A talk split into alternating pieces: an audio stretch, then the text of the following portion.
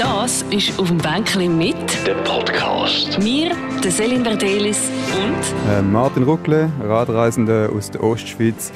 Jetzt gerade nach 58.000 Kilometern um die Welt auf den aller, allerletzten Kilometer zurück auf Gossau, St. Gallen.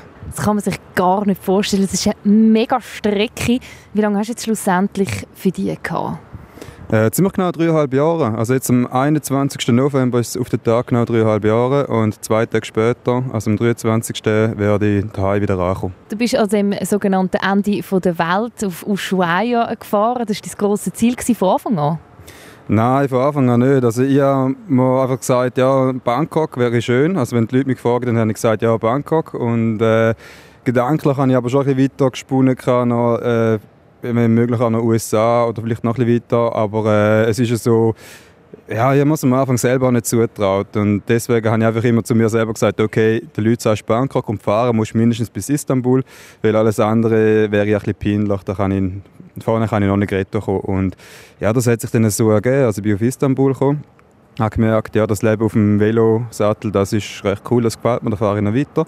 Und bin dann nachher weitergefahren bis auf Bangkok. Das ist dann quasi wirklich das Ziel geworden, das grosse nächste. Und ja, in Bangkok ist dann das halt immer weitergegangen, dann äh, in die USA, also zuerst auf Kanada und dann äh, ja, ich habe viele Velofahrer getroffen, die gesagt haben, hey, du musst auf Ushuaia runter. Und dann ja, hat sich das so ergeben, dass ich halt alles runtergefahren bin bis Ushuaia. Das sind ja, 30'000 Kilometer gewesen noch oben drauf. Und ja, Ushuaia ist dann auch wieder halt so, eigentlich wäre es das Ziel von der ganzen Reise. Und ich habe dann aber kurzfristig entschieden, ja, ich kann jetzt nicht retto gehen, direkt in die Schweiz, weil äh, es ist gerade Mai gewesen, als ich angekommen bin, also gerade so der Start im Sommer in Europa.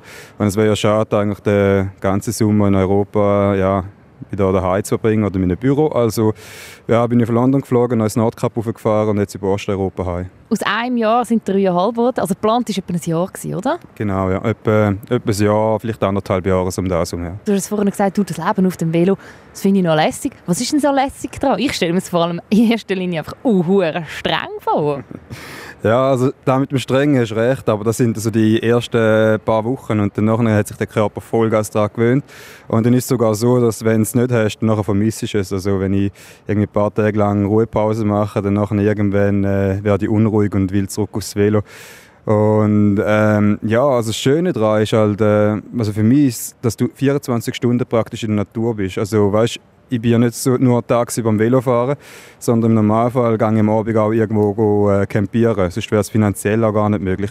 Und das ist halt schön. Du bist immer voraus und du bist halt recht oft an Orten, wo normale Touristen, sage jetzt mal, nicht hinkommen. Also ohne eigenes Transportmittel kommst du dort nicht hin. Und du bist halt recht oft irgendwie an Orten, wo einfach ja, unglaublich sind mitten in der Wüste campieren, so Gespäß zum Beispiel, hast Millionen von Sternen in der Nacht über dir oder du hockst äh, in Dörfern, wo noch nie ein Tourist vorne war und äh, redest mit den Einheimischen dort.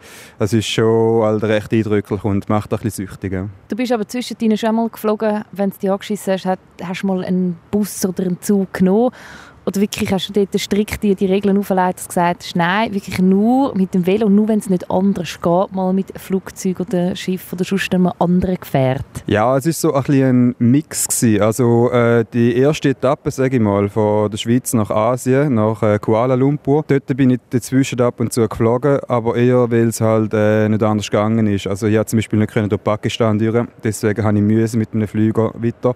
Und von Indien aus konnte ich nachher auf Südostasien weil äh, dort gerade Grenze gesperrt war zwischen Indien und Myanmar. Also dort hat es gegeben, dass ich mit dem Flüger dazwischen gegangen bin, zweimal, und auch mal irgendwie einen Nachtbus genommen habe, um irgendwelche Strecken äh, zu überbrücken. Aber ab dem Zeitpunkt, wo ich in Kanada oben angekommen bin und losgefahren bin, habe ich mir selber gesagt, ab jetzt eigentlich nur noch Velo. Also äh, bis auf Ushuaia, die 30'000 Kilometer, sind wirklich alles pur Velo. Außer der Daring Gap, der Dschungel zwischen Panama und Kolumbien wo du halt nicht durchkommst, dort bin ich mit dem Boot äh, außen rumgefahren quasi. Bist du so ein bisschen einfach der Nase an oder äh, inwiefern hast du die Strecke eruiert? Ja, mehr oder weniger der Nase an, ja. Nein, also ich habe mit den Einheimischen geredet und auch gefragt, was sie in ihrem Land so lieben und was ich muss gesehen haben und die haben mir dann Tipps gegeben und an dem habe ich mich quasi ein bisschen ausgerichtet und ähm, ja, es ist meistens halt so gewesen, entweder ist es in Richtung Osten gegangen und dann hast du einfach mal so grobe Richtung Osten halt bist du mal gefahren oder dann ist äh, daneben von Kanada bis Ushuaia ist eigentlich immer alles südlich gewesen. und dann bist halt, ja, hast halt immer Richtung Süden gegeben und äh, die Strecke an sich selber hat sich eigentlich schlussendlich eher gegeben mit, äh, mit ähm, äh, Wetterzonen, also mit ähm, was sagt man schon wieder, mit, mit den Saisons eigentlich. Also, dass ich nicht gerade im tiefsten Winter in Kanada oben hocke zum Beispiel. Oder wie jetzt im November in der Schweiz. Deine grössten Highlights? Ich weiß, es ist so eine doofe Frage, vor allem bei dreieinhalb Jahren. Aber was sind so Sachen, die du immer wieder erzählst, wenn die Leute dich eben diese Frage stellen oder wenn sie etwas Spezifisches wollen, wissen was dort, dort erlebt hast, was am grössten die Augen machen so, beim Zuhören? Boah, ja, also wie du sagst, Stories gibt es unendlich viele, wenn du so reist. Äh, eine Story, die ich aber dann immer erzähle, wenn ich danach gefragt werde, weil es äh, auch für mich bis heute eigentlich äh, ja, die schönste, schönste Erfahrung war, die ich gemacht habe, war der iranische Bur. Also da bin ich, als ich in Iran kam, die sind extrem gastfreundlich. Ich war sieben Nächte am Stück bei irgendwelchen Menschen daheim und dort übernachten. Und das ist zwar schön gewesen, aber halt auch anstrengend, weil äh, du lernst die ganze Familie kennen und irgendwie nach Mitternacht meinen sie, ja, jetzt gehen wir ins Nachbardorf, um noch Freunde treffen. Und du bist aber den ganzen Tag Velo gefahren, also du bist eigentlich müde. Und äh, am siebten Tag habe ich gesagt, okay, fertig, ich will jetzt einfach wieder campieren. Und jedes Mal, wenn die Leute mich angehalten und gesagt haben, ja, come to my home, habe ich gesagt, nein, nein, ein Kollege wohnt im nächsten Dorf. Und äh, da haben sie dann verstanden, haben mich quasi weiterfahren lassen. Und dann am Abend, äh, wo es schon dunkel war, habe ich so um ein kleines Waldstück mein Zelt aufgestellt. Und dann ist tatsächlich noch ein Bauer vorbeigekommen. Und dann habe ich ja gedacht, ja, muss halt freundlich sein oder fragen, ob es okay ist, weil es wird wahrscheinlich Privatgrundstück sein. Und dann hat er aber mir so das Zeichen gegeben, ja, er soll mitkommen. Und dann habe ich mein Zeug wieder abgebrochen, bin mit ihm mitgegangen. Und hinter dem Wald war sein Haus, gewesen. das war so eine Lehmhütte. Gewesen. Äh, der untere Stock waren seine äh, Geissen drin. Gewesen. Und also Zehntausende von diesen Tieren dort. Und äh, der obere Stockwerk war seine Wohnung. Gewesen. Das war einfach ein großer Raum, gewesen, zwei Matratzen am Boden, ein Kleiderschrank, äh, ein Fernseher, der mit der Autobatterie betrieben worden ist und ein Bild an der Wand. Das war so ziemlich alles, gewesen, was er besitzt hat. Halt. Und äh, ja, dann hat uns die eine Matratze gezeigt, hat gemeint, ja, kannst dort schlafen. Und also ich muss auch sagen, er war etwa so ja, 65, 70 gewesen, halt, also immer schwer zu sagen halt vom Alter her. Und natürlich kein Wort Englisch geredet oder irgendeine andere Sprache, alles nur über Hände und Füße. Und äh, ja, dann ähm, hat er dann irgendwann hat er mich gefragt, woher ich komme, also so mit Händen und Füßen. Und dann habe ich mir überlegt, ja, wie erklärst du jetzt jemandem mit Händen und Füßen, dass du aus der Schweiz kommst? Das ist ein Ding der Unmöglichkeit. Und wie gesagt, es ist ein einziges Bild an der Wand gehangen. Es war das Appenzellerland, ohne Scheiß. Der iranische Bauer hat ein also ein Bild vom Appenzellerland in seiner Wohnung gehabt. Und ich sehe das aber riesige Augen gemacht, darauf zeigen, ja, home, home. Und er ist natürlich aus allen Wolken rausgefallen, wo er es dann begriffen hat, dass ich wirklich quasi bin der Typ, der aus dem Bild rausgekommen ist. Und dann hat er 10.000 Mal noch Inshallah gesagt. Also danke dir vielmals Gott, dass mir der jetzt in meine Wohnung gebracht hast. Und ja, es war sehr emotional alles. Ich weiß auch gar nicht, was ich sagen. Das ist so unglaublich. Das ist eine riesige Geschichte. Situation, wo du gemerkt hast, das ist jetzt ein bisschen brenzlig geworden? Hat es das auch gegeben? Weil ich stelle mir das schon auch noch äh, einerseits natürlich schön vor, du bist näher bei den Leuten mit dem Velo, aber gleichzeitig auch schutzloser. Ja, es hat sicher brenzlige Situationen gegeben. Also ich habe in Kambodscha habe ich mal äh, Schrotflinten am Kopf gehabt, von einem Bauer. Aber das war okay, gewesen, weil ich auf seinem Land campiert und er war einfach schlicht äh, verängstigend von mir. Und er hat aber den Polizist noch dabei gehabt, also das hat sich schnell geregelt. Ähm, und es hat andere Situationen gegeben, vor allem in Zentralamerika, wo, halt, äh, wo ich in eine Bandenschiesserei eingefahren bin mit dem Velo quasi. Oder halt, äh, vor mir hat mal ein Polizist einen Autofahrer erschossen, den er gerade aus dem Verkehr rausgezogen hat. Das war in El Salvador, also direkt äh, zwei Tage vorne. Das sind so die brenzligen Situationen, die gibt es halt auf Reisen. Aber im Großen und Ganzen muss ich sagen, es ist sehr, sehr sicher mit dem Velo zum Reisen. Also zumindest mal als Mann. Klar, als Frau sieht es wiederum anders aus. Aber äh, du bist halt viel an Orten unterwegs, wo äh, nicht touristisch sind. Touristische Orte sind meistens mehr gefährlich oder große Städte und dort bist halt auch relativ selten. Und auf dem Land außen ist es eigentlich wirklich so, die Menschen sind, äh, sind sehr offen für dich und interessieren sich, äh, was du da machst und wollen auch helfen und das ist eigentlich null Kriminalität. Ja. Wieso hast du die Reise gemacht? sehr gute Frage. Mm, also prinzipiell einfach die Welt sehen. Und das ist so der erste Antrieb gewesen. Und das andere ist halt auch gewesen, ich habe mir überlegt, äh, gibt es noch mehr da draußen? Also weißt, gibt es noch mehr als dieses 9-to-5-Leben, wo wir in der Schweiz haben? Und, oder äh, ist das quasi alles? Und wie machen das andere Menschen heute in ihren Alltag bestreiten? Und äh, das ist so ein der Mix zwischen diesen beiden Sachen ist quasi der Grund gewesen, wieso ich losgereist bin. Und die Quintessenz jetzt daraus? Also ich würde sagen, was ich gelernt habe, ist die Bedeutung von der Zeit. Also dass äh, Menschen, die wir ähm, sagen wir quasi als äh, Arme betitelt, weil sie halt nicht so viel Geld haben wie wir, äh, eigentlich extrem glückliche Menschen sind, weil was sie mehr haben wie wir ist Zeit und die Zeit und sie mit den Menschen verbringen. Und ich glaube, das ist, äh, das ist etwas, wo, wo eigentlich uns alle weiterbringt, dass ähm, also das Glück ist das Einzige, was sich ja verdoppelt, wenn du das mit jemand anderem verbringst. Und ich glaube, wir verbringen äh, sehr viel Zeit mit materiellen, äh, mit materiellen Gegenständen, die halt kein Glück verdoppelt.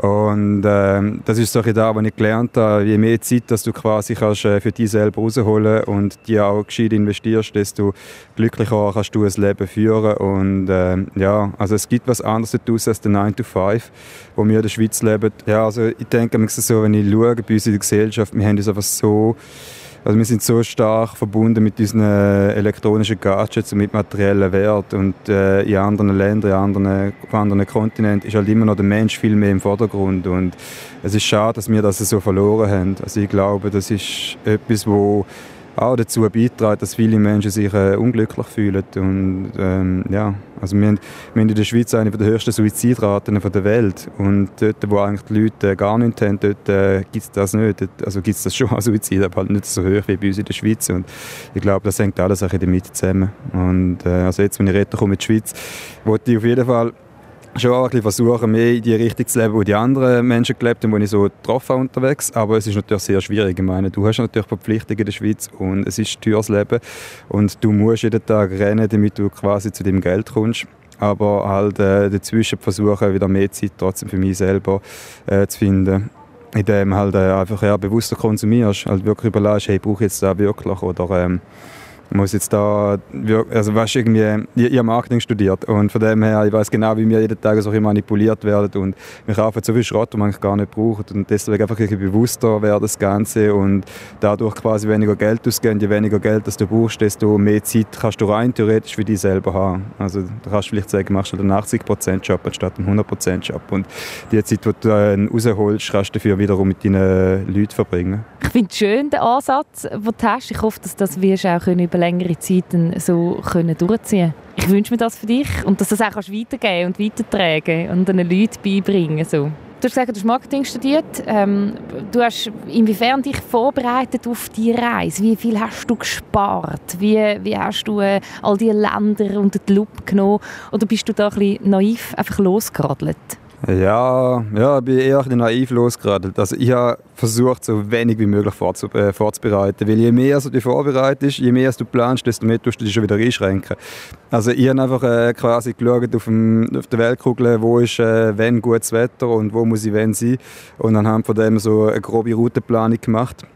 Und über die Länder habe ich mich so gut wie gar nicht informiert. Also ich habe mich immer erst über das Land informiert, wenn ich entweder schon dort war oder vielleicht ein, zwei Tage vorher, bevor ich angekommen bin. Und äh, von dem her, also Vorbereitung quasi null, äh, was sehr gut ist im Nachhinein. Also ich würde es wieder so machen. Und äh, ja klar, also man muss sich natürlich äh, vorbereiten, indem man quasi Geld auf die ganze Reise spart. Aber man braucht halt sehr wenig Geld, wenn man mit dem Velo reist. Also, weißt du, was heisst das? Wie viel? Was, kannst du etwas nennen? So? Also ich sage, pro Jahr brauchst du etwa 6'000 Dollar. Also 6'000 Schweizer Franken, mehr oder weniger. So viel, wie wir in einem Monat verdienen, verputzt du in einem Jahr? Ja, und dann lebst du aber wie ein König mit 6'000 im Jahr. Also das ist kein... Du könntest es wahrscheinlich sogar für... Mit den Flugis? Mit allem, ja. Ja, weil du musst halt immer sehen, wenn du mit dem Velo reist, du hast alles dabei, was du brauchst. Du hast deine Küche dabei, du brauchst kein Hotel, weil du hast äh, dein Zelt dabei und alles. Und äh, du brauchst ja keine Transportkosten. Also Außer du musst mal einen Flüger nehmen. Aber jetzt zum Beispiel in der Zeit, als ich von Ushuaia runtergefahren bin, waren zwei Jahre, gewesen, mehr als zwei Jahre, glaube ich. Das ziemlich genau zwei Jahre. In, der, in diesen zwei Jahren habe ich nie irgendein Flugzeug gebraucht. Ich musste ein einziges Mal müssen ein Boot zahlen und that's it. Und das kostet nicht die Welt dort unten halt, oder? Das ist natürlich relativ günstig alles. Und von dem her brauchst du so wenig Geld mit dem Velo.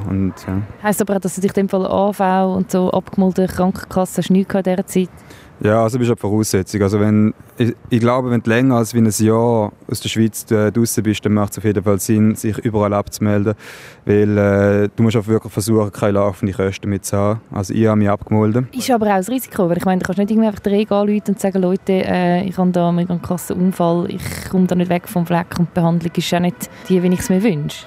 Das ist sogar ein Vorteil das Ganze, weil du, sobald du dich abmeldest, musst du nicht mehr die obligatorische Krankenversicherung in der Schweiz zahlen, wo wir ja alle wissen, wie hoch die Prämien sind. Dann kannst du eine Auslandsversicherung nehmen. Und die sind günstig. Also ich zahle mit einer Auslandsversicherung, die ich jetzt zur Zeit habe, 400 äh, Dollar im Jahr. Also quasi nichts und ich habe null Franken Selbstbehalt. Also wenn irgendwas passiert, dann äh, bin ich versichert. Und äh, ja, also eben, wenn dir etwas Schlimmes passiert und du musst zurück in die Schweiz, dann hast du einfach die, die Repartierung, die auch inbegriffen ist in dieser Versicherung. Und dann, ja, ist halt, sobald du in der Schweiz bist, musst du dich wieder anmelden, dann entsprechend. Und dann zahlst du halt wieder die normale Prämie, die wir kennen, ja. Ist unterwegs wirklich mal etwas äh, passiert, krank geworden, der Scheisser gehabt, äh, irgendwo runtergefallen? Alles, was du immer gesagt hast. Nein, ähm, ja klar, es passieren Sachen, wenn du mit dem Velo unterwegs bist. Also ich muss sagen, was mich gewundert hat, ich habe keinen einzigen Unfall mit dem Velo. Also ich bin nicht ein einziges Mal angefahren worden. Ah, doch, ich bin mal angefahren worden, aber nur so gestreift, das ist okay. Aber so richtig böse angefahren worden bin ich nie. Und das ist ein Wunder, weil das ist die grösste Gefahr, wenn du mit dem Velo unterwegs bist, der Verkehr. Das ist jeden Tag ist ein Kampf ums Überleben. Aber äh, ja, ich hatte Unfälle. Im Iran hatte ich mal einen Unfall, einen Autounfall. Also dort bin ich nicht mit dem Velo unterwegs, sondern mit einem Auto. Und äh, Iraner sind für mich jetzt die schrecklichsten Autofahrer, die ich jemals getroffen habe. Und äh, der war viel schnell unterwegs, gewesen, hat Kontrolle verloren über das Auto. Das Auto hat sich mehrfach in der Wüste überschlagen. Und wir sind weit weg von der nächsten Zivilisation, sehr, sehr weit weg. Und äh, ja, ich habe extrem viel Blut verloren, also ich habe recht äh, ja, üble Verletzungen. Und äh, haben ihm gesagt, hey du, äh, ich muss ins Spital. Und er so, ja, ja, weiß, er weiß, aber er hat kein Signal dort draussen. Und dann ist er irgendwie auf ein paar Hügel hochgeklettert, irgendwo hat er mal ein Signal gefunden. Und hat dann denen angerufen und hat gemeint, ja, wir haben einen Unfall gehabt. Und sie sind dann, ja, wir schicken die Ambulanz. Geht irgendwie zwei Stunden, bis sie kommen, oder? Und halt so weit draussen. Und dann haben sie aber kurz darauf nochmal zurück angerufen und gemeint, so, hey, warte, hast du Touristen im Auto gehabt? Also, ja, ja, Touristen im Auto. Und dann äh, haben sie das Militär geschickt mit Helikopter und äh, ja, dann ist es relativ zügig gegangen. Und äh, ich hatte nachher Panik, gehabt, weil halt das Iran ist natürlich schon viel günstiger, aber es kostet auch Geld. Und äh, Iran hat halt die ganzen Sanktionen. Also du bringst kein Geld ins Land ein. Und dann schon gedacht, oh mein Gott, wie mache ich das mit meiner Versicherung? Aber äh, schlussendlich hat dann die Versicherung vom Fahrer alles übernommen. Bist du manchmal auch einsam gewesen auf dieser Reise? Ich meine, ich weiß, man trifft immer wieder Leute, aber der grösste Teil bist du gleich dann allein gewesen. Am Abend bist du allein Zelt gekrochen, wenn du nicht bei jemandem sonst gefauset hast. Prinzipiell musst du unterscheiden zwischen äh, Einsamkeit und alleine sein. Das sind so zwei verschiedene Punkte, wo du recht gut lernst, mit alleine mit dem äh, Velo und äh, die Welt reist. Also ich bin extrem gerne alleine auf der Reise. Also ich habe es wirklich genossen, irgendwie halt alleine durch eine Wüste durchzufahren und am Abend irgendwie mein Zelt irgendwo aufzubauen und dann kochst du irgendwie ins Nacht dort, hast Millionen von Sternen über dir und so. Das ist einfach wunderschön und kein Problem zum alleine sein. Äh, und was ich Mühe hatte, war eher, als ich zurück auf Europa bin, weil da hast überall Menschen um dich herum, was du in der Wüste nicht hast, aber du bist eben trotzdem allein, weil niemand redet mit dir, niemand äh, ja, kommt irgendwie auf dich zu oder du kannst auch niemanden ansprechen, weil du bist ein schräger Typ. Und das ist halt auf anderen Kontinenten du das nicht. Dort, äh, dort äh, fühlst du dich äh, quasi nie einsam, weil du hast Menschen um dich herum, die gerne offen sind, die mit dir reden. Und in Europa habe ich mich teilweise ein bisschen einsam gefühlt, ja, weil halt, du bist äh, allein unter Tausenden, wenn man so schön sagt. Und äh, das schmerzt dann ein bisschen, vor allem gerade wenn man irgendwas von, äh, von Südamerika redet kommt, wo halt ja, alle Menschen so offen sind und alle mit dir reden und ja, einfach eine gute Zeit ist miteinander. Und äh, ich muss auch sagen, ich bin nicht äh, so oft allein unterwegs gewesen. Also gerade ähm, Südamerika hat extrem viele Velofahrer, so wie ich. Und dort äh, ist es sogar fast schwer, zum ab und zu alleine unterwegs zu sein. Also da triffst du immer wieder Leute, überall. Freunde, die dich gekommen sind besuchen, die Fresspäckchen geschickt haben? Äh, ja, äh, Freunde sind auch vorbeigekommen ab und zu. Ich habe lustigerweise auch teilweise Freunde getroffen, die einfach per Zufall in der Ferien waren, dort, wo ich durchgefahren bin. Sicher nicht, oder? Also, da hat man sich per Zufall getroffen, da irgendwie im nächsten Supermarkt? Ganz, ganz ein Zufall hat es, glaube ich, nie gegeben. Es war meistens irgendwie so, gewesen, dass ich irgendwie, als Buenos Aires zum Beispiel, in Buenos Aires war mein allerletzter Abend dort, bevor ich auf äh, London geflogen bin, habe ich irgendwas auf Facebook noch gepostet und äh, dann halt irgendwie die Lokalität Buenos Aires äh, noch mitgepostet. Und dann habe ich ein paar Sekunden später hat dann einer geschrieben, den habe ich äh, kennengelernt in Vietnam, also vor boah, drei Jahren oder so. Und er hat gemeint, ja, ich auch in Buenos Aires, also ich gerade angekommen, geht es da ein paar Monate reisen und so. Und so, ja, wo bist denn du? So, ja, dort und dort. So, hm, du bist zwei Straßen von mir entfernt. Ja, dann gehen wir noch ein Bier trinken. Also so Sachen hat es halt schon gegeben, ja. Halt spontan und äh, ja, Zufall.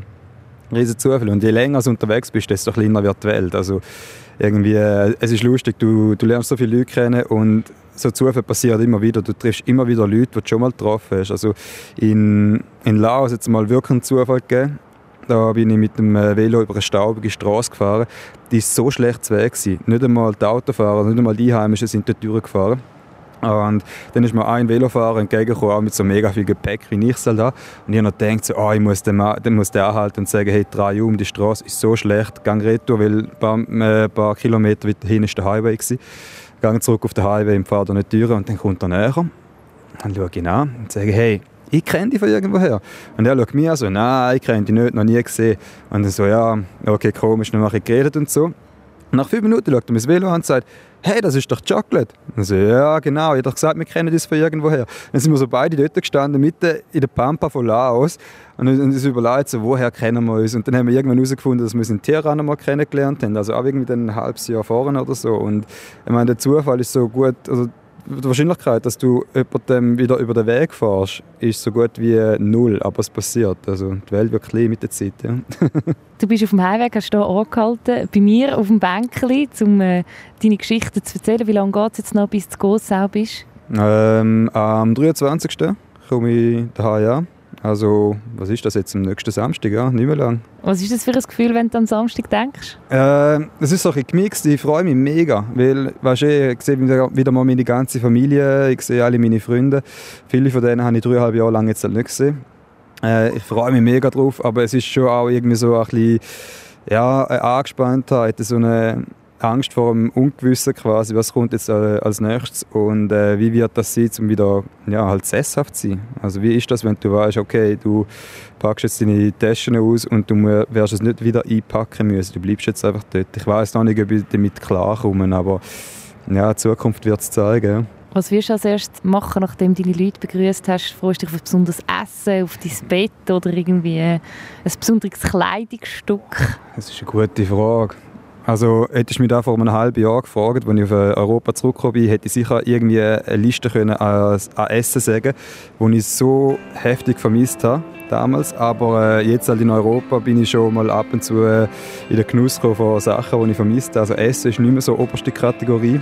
Mm, ich glaube, ich freue mich einfach wieder mal auf ein richtiges Bett, wo ich weiß, das ist jetzt wieder mein Bett und äh, da ja, da kann ich jetzt auch bleiben quasi. Ja. das, das ist auf dem Bänkchen mit. Ein Podcast von der Selin Verdelis. Alle Gespräche auf radio24.ch und allen Podcast-Plattformen.